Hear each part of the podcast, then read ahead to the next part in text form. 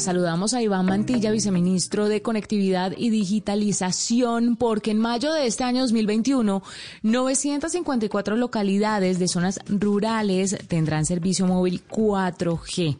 Sí, 4G. No se esponjen. Lo importante es que ya vamos a tener este servicio móvil 4G y es un paso importante. Iván, bienvenido a la nube.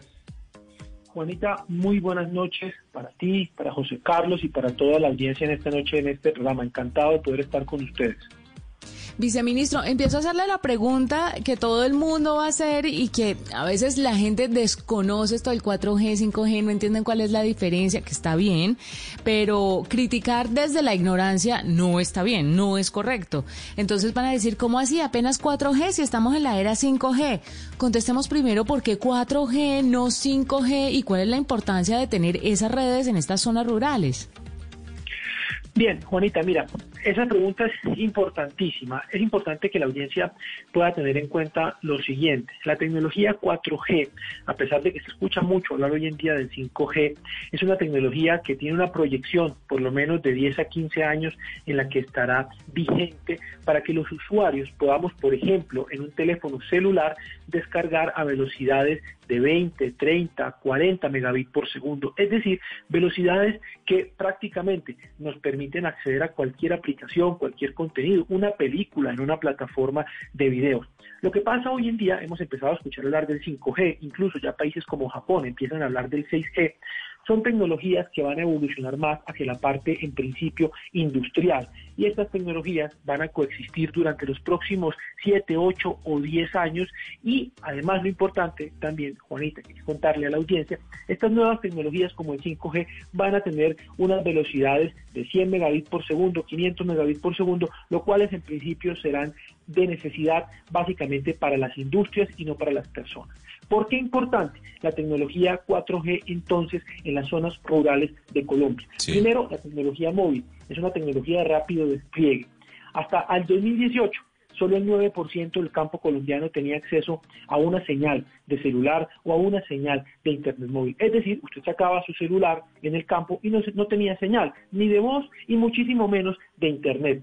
Lo importante con esta señal es que entonces nuestro campo colombiano, nuestros niños, nuestras niñas, las personas que viven allá, los campesinos que hoy producen los alimentos, que en medio de esta emergencia nos comemos nosotros en nuestros hogares y nos estamos alimentando, pues van a poder también acceder al Internet y a las mismas oportunidades que estamos accediendo nosotros. Por eso, la importancia de que el campo colombiano también tenga acceso a Internet como las zonas urbanas. Viceministro, esta, esta fue una iniciativa que empaquetó el gobierno cuando eh, subastó, cuando licitó el espectro eh, de 700 en la última eh, subasta que hizo, para que la gente lo entienda, cuando licenciamos o, le, dimos la oportunidad para que unas empresas puedan aprovechar esas autopistas invisibles que están en el cielo por donde circulan las comunicaciones móviles. Y dentro de las obligaciones estaba llevar y desplegar esas redes de alta velocidad en diferentes localidades. ¿Cuántas localidades son, viceministro, y en cuánto tiempo van a estar desplegadas esas redes de 4G? José Carlos, son en total 3.658 localidades que se van a ver beneficiadas de manera directa, entiéndase localidades que no tenían ninguna señal disponible de 4G, ni de 3G, ni de 2G, donde realmente no había absolutamente nada. 3.658 ubicadas en los 32 departamentos del país. No hubo un solo departamento que se quedara excluida. Localidades importantes, José Carlos y toda la audiencia, rurales y rural disperso. Ahí no hay zonas urbanas, ahí no hay municipios. Ahora, adicional, mediante una segunda obligación, como usted muy bien explicaba, José Carlos, que las redes de telecomunicaciones móviles, que dijimos a los operadores, bueno, yo les doy el espectro, Usted me instala estas localidades en zonas rurales, pero también las redes que usted tiene antiguas de 2G y 3G me las moderniza. Y si usted me hace dos cosas, pues evidentemente, y es el que más apuesta, se gana el espectro. Gracias a esa segunda obligación, otras 2.300 localidades que sí tenían señal celular, pero solamente 2G y 3G, va a pasar a tener también señal de 4G. Con esas dos cosas sobre la mesa, José Carlos, es importante que toda la audiencia sepa que Colombia antes del año 2025, era parte de su pregunta, es un plazo de cinco años, ya estamos cerca de cumplir el primer año, por eso digo antes del año 2025, Colombia pasará de 9% al 80% en la cobertura de Internet móvil rural. Y algo también importante, José Carlos, permítame 20 segundos para extenderme con la respuesta. Nosotros en las obligaciones no solamente les dijimos a los operadores que tenían que llevar 4G, eso habría sido una obligación muy general y muy genérica. Nosotros les pedimos a los operadores que tenían que poner unas velocidades pico teóricas también de descarga entre 50 y 80 megabits por segundo. Es decir, no solamente le dijimos a los operadores que tenían que hacer 4G, sino que lo tenían que hacer con una velocidad digna, de tal forma que cualquier persona en el Amazonas, en el Chocó, donde sea, podría acceder a la misma velocidad que con toda seguridad accedemos hoy en día en la ciudad de Bogotá. Viceministro, es un es una meta bastante ambiciosa, ¿no? 2025 ya está a la vuelta de la esquina y pasar del 9 al 80%, ¿está seguro? Completamente seguro, Juanita. Yo lo oigo tan contundente en su respuesta que, que le creo, pero de todas formas es que es un cambio gigantesco. Sí, tengamos en cuenta una cosa, Juanita, son tres operadores los que se hicieron asignatarios del espectro, por tanto son tres los que tienen esta obligación. A mayo tendrán que haber 954 localidades ya instaladas las señales que tenemos, la información que ya tenemos preliminar es que va en marcha todo, va a tiempo. Y algo más importante, si quiere, Juanita, para ponerle más picante a su comentario, y es ah. que Colombia está alcanzando esta cobertura en cinco años. Países como Perú llegaron a un nivel de cobertura similar en, el campo en ocho años.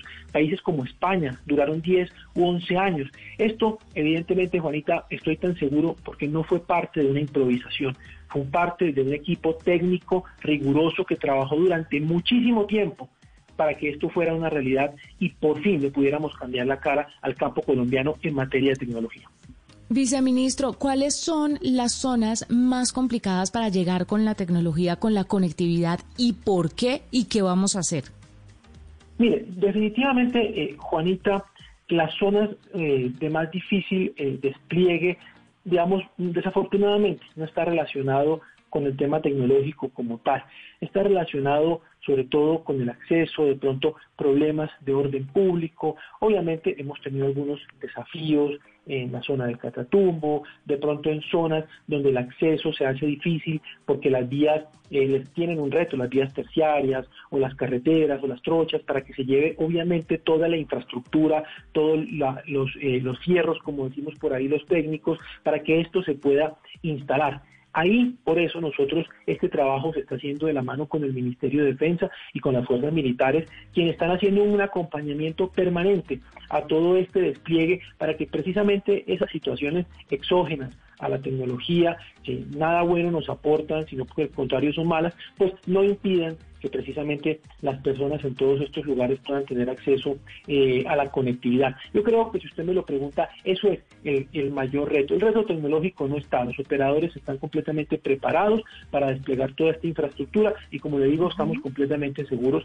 de que las metas se van a empezar a cumplir. Espero estar todavía aquí dentro de cinco años y que volvamos a hablar y que usted me diga, listo, Juanitas, tenemos ya 80% listo y preparado. Y yo seré muy feliz y lo felicitaré, por supuesto, aunque ya lo felicito por este avance tan importante, viceministro. Gracias por estar con nosotros aquí en la nube. Juanita, no, muchísimas gracias a todos ustedes, José Carlos, un cordial saludo y a toda la audiencia, muchísimas gracias. Abrazo.